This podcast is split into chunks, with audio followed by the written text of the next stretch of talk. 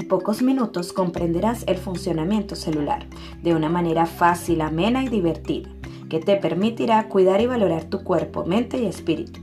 Prepárate para sumergirte en ese mundo microscópico para así comprender el funcionamiento celular. Soy Marilyn Suárez, profesora de biología y amante de la vida.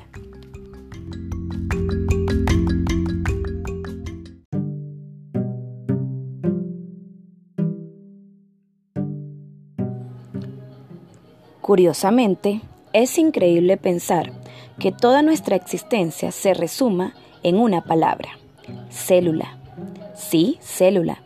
En algún momento solo fuimos una sola célula. Cuando se unieron las células sexuales, se formó el huevo o cigoto, el cual es una sola célula, que luego se fue dividiendo hasta formar tejidos, órganos, sistemas y finalmente el individuo. Así, se puede decir que la célula es la unidad vital, anatómica, fisiológica, reproductiva y genética de todos los seres vivos. Es la unidad vital porque genera vida, anatómica porque es capaz de formar estructuras, fisiológica porque ahí se realizan todas las reacciones químicas y metabólicas que permiten la vida, reproductiva porque es capaz de generar otras células y contiene toda la información genética que nos hace seres únicos e irrepetibles. Por lo tanto, todo desarrollo da lugar a otro desarrollo, algo realmente dialéctico. Eso es lo que se observa en cómo se llegó a descubrir la célula y cómo posteriormente este conocimiento fue ampliándose.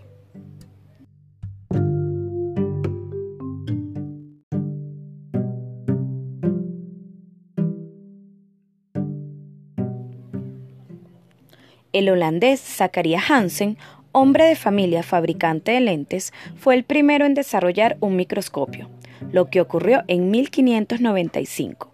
Este gran inventor se cree haya nacido en 1585. Entonces era un niño prodigio. Incluso hay fuentes que hablan que el invento sucedió en 1590. La mejor versión es aceptar que el adolescente Zacarías trabajó conjuntamente con su padre, Hans Hansen, y así llegaron a inventar el aparato que facilitó otros grandes descubrimientos. El invento en cuestión era un aparato rudimentario, si lo comparamos con los actualmente existentes. Dos lentes aparecían montados dentro de un tubo cuya longitud podía modificarse para variar la distancia entre los lentes. Por suerte, la existencia del microscopio facilitó el descubrimiento de las células en los seres vivos.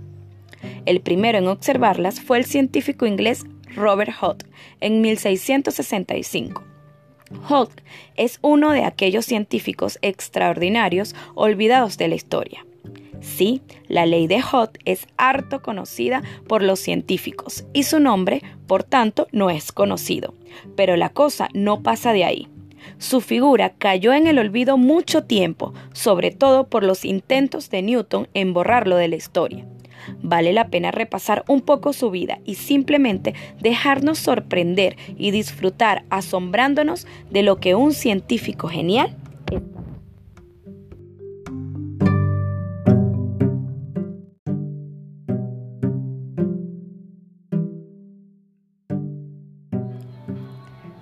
nacido en 1635, fue un niño enfermizo, con dolores de cabeza constantes.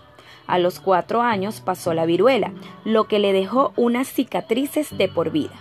Ni siquiera se esperaba que sobreviviera y se dice que durante los primeros siete años de su vida se alimentó casi exclusivamente de leche, productos lácteos y fruta, pero nada de carne. Aunque era pequeño y delgado y carecía de fuerza física, era un muchacho activo que disfrutaba corriendo y saltando. Su padre, afectado de ictericia, decidió que no quería sufrir más y se suicidó cuando el pequeño Robert contaba solo con 13 años. A los 16 años de edad desarrolló una pronunciada deformación corporal una especie de contorsión que él mismo atribuyó más tarde al hecho de haber pasado largas horas encorvado, trabajando en un torno o con otras herramientas.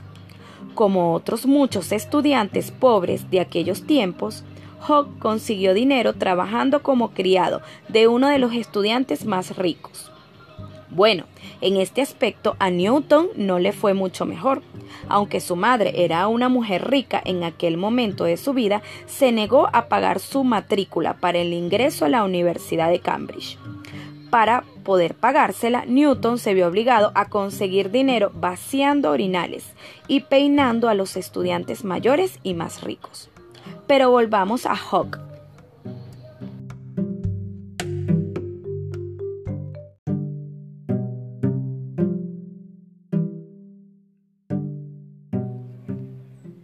La destreza de Hawke para fabricar cosas y realizar experimentos hizo que no tuviera precio como ayudante de algunos científicos importantes de la época.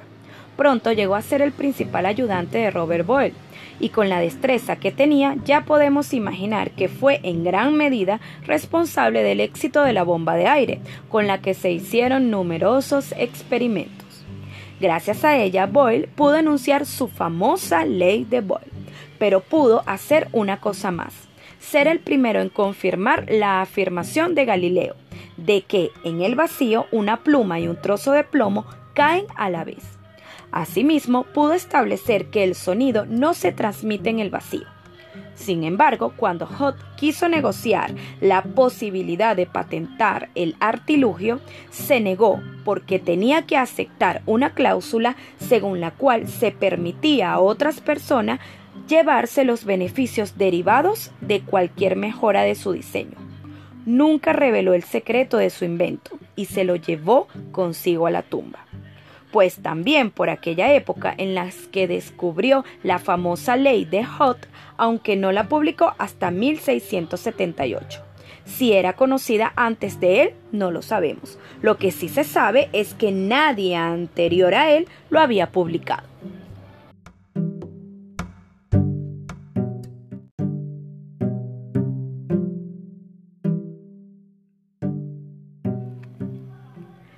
1665 se convirtió en profesor de geometría y publicó su obra más importante, Micrografía. Fue el libro que marcó realmente el momento en que la microscopía llegó a su mayoría de edad como disciplina científica. Tenía unas impresionantes imágenes de observaciones al microscopio que contenía variadas especies fue quien acuñó el término célula para describir las unidades básicas de los seres vivos. Su elección vino motivada por la observación de las células vegetales del corcho que le recordaban las celdas donde vivían los monjes. Todo aquello era increíble. Era el más indicado para escribir sobre esos temas, pues había construido el microscopio más potente de su tiempo, que tenía 30 aumentos escribió que el microscopista Leeuwenhoek encontró en sus excrementos una gran cantidad de pequeños animales, que eran muy abundantes cuando estaba quejado de diarrea y muy pocos o ninguno cuando estaba bien.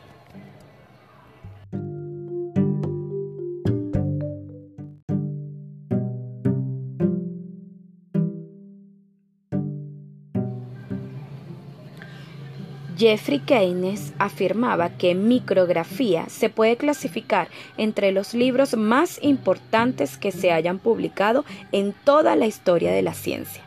Samuel Pepys cuenta que se sentó a leer el libro hasta las 2 de la madrugada y se refería a él diciendo que era el libro más ingenioso que haya leído en toda su vida falleció el 3 de marzo de 1703 y a su funeral asistieron todos los miembros distinguidos de la Real Sociedad de Ciencias Naturales que estaban presentes en Londres en aquel momento.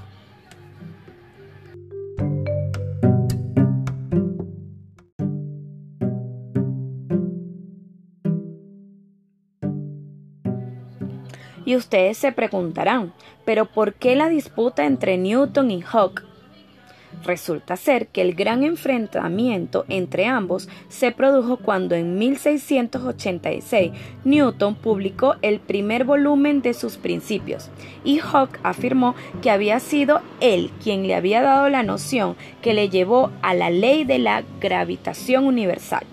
Hawke exigía crédito como autor de la idea y Newton se lo negaba Lo máximo que llegó a reconocer es que aquellas cartas habían reavivado su interés por la astronomía, pero que no le había aportado nada nuevo.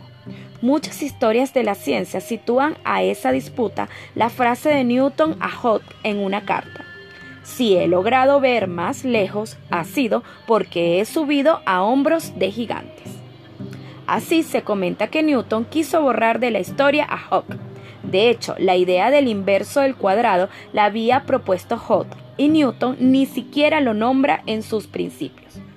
Cuando murió Hooke, Newton fue elegido presidente de la Real Sociedad de Ciencias Naturales y como tal se ocupó de que su biblioteca y aparatos desaparecieran.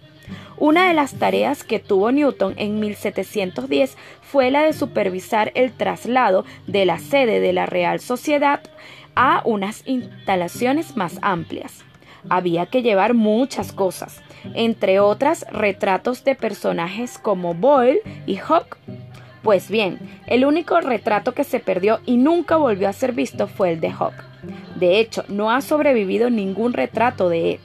Y de sobras es conocido que Newton era sumamente estricto con los detalles. Cuenta la leyenda que hasta 20 años después de la muerte de Hooke, Newton era incapaz de oír su nombre sin ponerse furioso.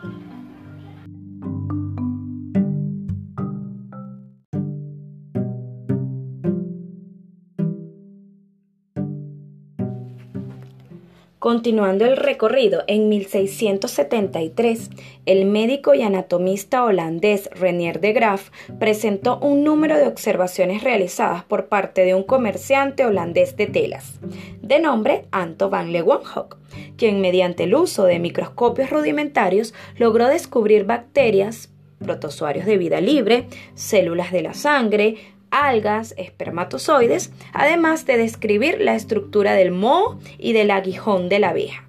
Van Leeuwenhoek no era ningún científico, pero sí un gran observador y un verdadero fan de la biología, y su aporte fue el de haber observado células vivas.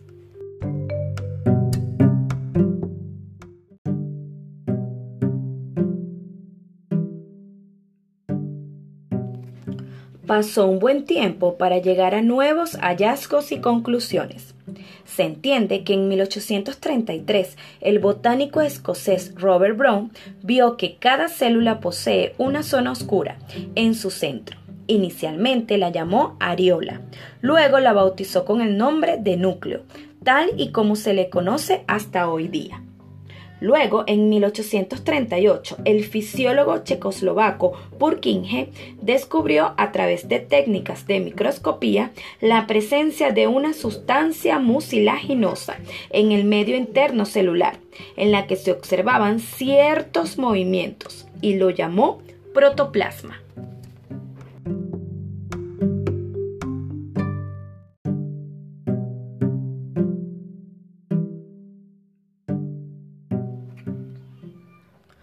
Luego, el botánico alemán Matthias Schleide afirmó que todas las plantas estaban compuestas por células. Un año después, su compatriota, el naturalista, fisiólogo y anatomista Teodoro Schwann, hizo igual aseveración para los animales. Este aquí que surge la teoría celular, la que postulaba entonces todos los seres vivos están integrados por células y los productos de estas y también las células son las unidades de estructura y función. Por su parte, en 1858, el médico y político alemán Rudolf Virchow añadió un tercer postulado a esta teoría. Todas las células provienen de células preexistentes. En la actualidad, esta teoría tiene otro postulado, las células contienen la información necesaria para realizar sus propias funciones y las funciones de las próximas generaciones de célula.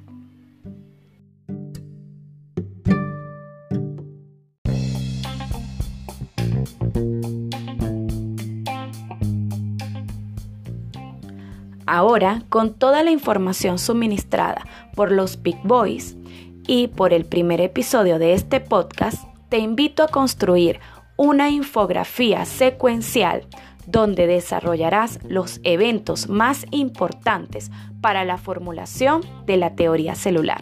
Adelante.